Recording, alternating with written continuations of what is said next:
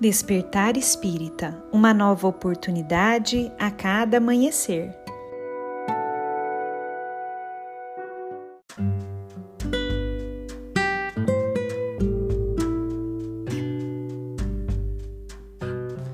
Sejam muito bem-vindos, amigos queridos, para mais um Despertar Espírita. Aqui quem fala é a Lívia e hoje eu trouxe para nossa reflexão um texto de Emmanuel, psicografado por Chico Xavier e que foi publicado em um livro chamado Urgência.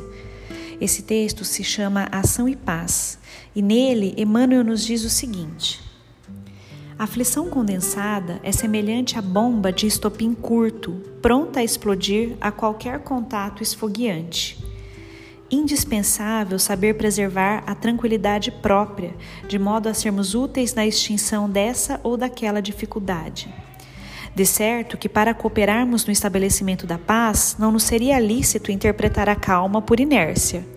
Paciência é compreensão que age sem barulho em apoio da segurança geral. Refletindo com acerto, recebe a hora de crise sem qualquer ideia de violência, porque a violência sempre induz ao estrangulamento da oportunidade de auxiliar.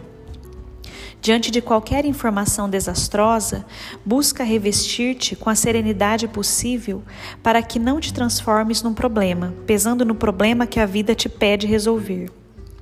Não afogues o pensamento nas nuvens do pessimismo, mentalizando ocorrências infelizes que provavelmente jamais aparecerão. Evita julgar pessoas e situações em sentido negativo, para que o arrependimento não te corroa as forças do espírito. Se te encontras diante de um caso de agressão, não respondas com outra agressão, a fim de que a intemperança mental não te precipite na vala da delinquência. Pacifica a própria sensibilidade para que a razão te oriente os impulsos. Se conservas o hábito de orar, recorre à prece nos instantes difíceis, mas se não possuis essa bênção, medita suficientemente antes de falar ou de agir.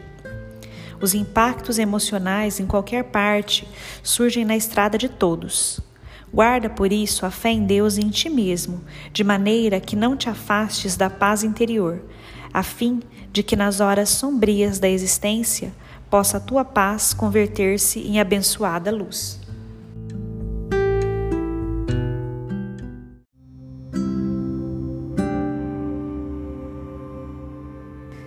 Que nós busquemos, meus amigos, a cada dia colocar uma dose de vigilância em cada uma de nossas ações que através dessa vigilância consigamos escolher aquilo que for o melhor e não apenas reagir às situações do dia a dia. Dessa maneira, conseguindo esse equilíbrio interior, conseguindo caminhar sem ter motivos para se arrepender, na certeza de que fazemos sempre o melhor ao nosso alcance. Lembremos também da oração, vigilância e oração antídotos específicos para curar, para amenizar qualquer mal na nossa existência. Que nós busquemos, meus amigos, assim, a cada dia, através de uma ação segura e vigilante, ter a paz no nosso caminhar. Um grande abraço a todos e nos encontramos na próxima reflexão.